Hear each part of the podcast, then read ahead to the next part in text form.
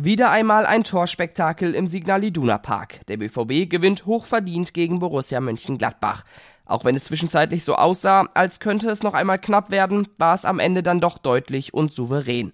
Deshalb soll es natürlich jetzt hier bei BVB Kompakt auch um die Partie gegen Gladbach gehen. Es gibt die Zusammenfassung und ein paar Stimmen. Mein Name ist Theo Steinbach, wir legen direkt los.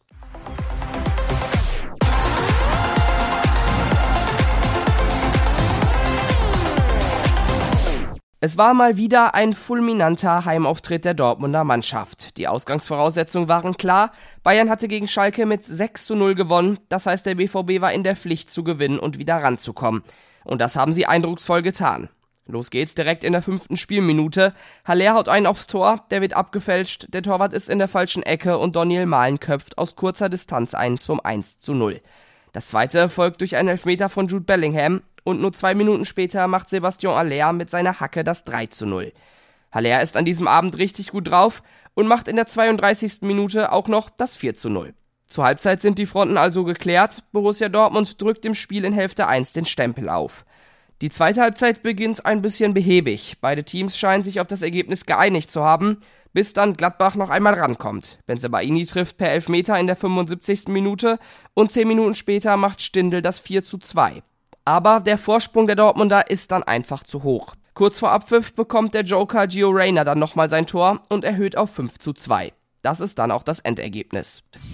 Also bis auf diese beiden Gegentreffer war es mal wieder sehr solide, wie der BVB sich zu Hause gezeigt hat. Und ein wichtiges Ausrufezeichen in Sachen Meisterschaftskampf. Da bahnt sich jetzt ein echter Showdown an. Die Bayern haben auch gewonnen. Nächste Woche müssen die zum Champions League Anwärter nach Leipzig.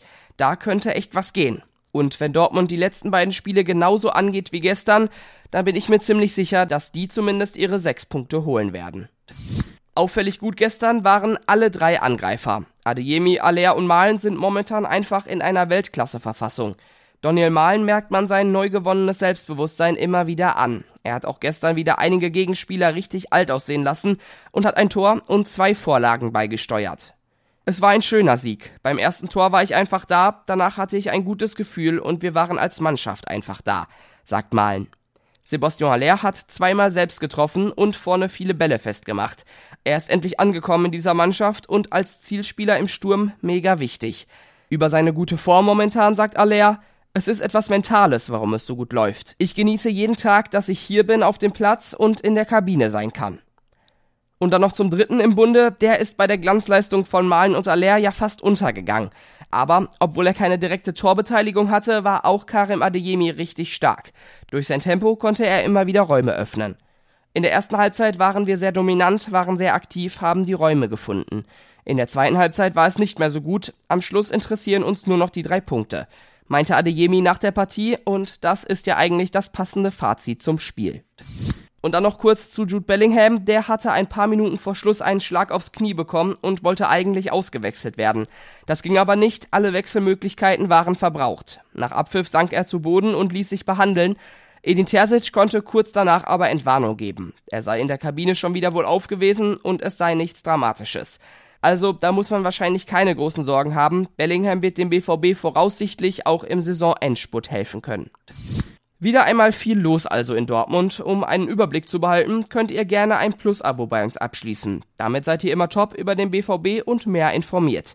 Ich kann euch auch noch unsere Social Media Kanäle empfehlen. Da heißen wir rnbvb. Mich findet ihr auf Twitter unter Steinbach. Und damit war's das auch und ich bin raus. Ich wünsche euch einen entspannten Sonntag. Bis morgen.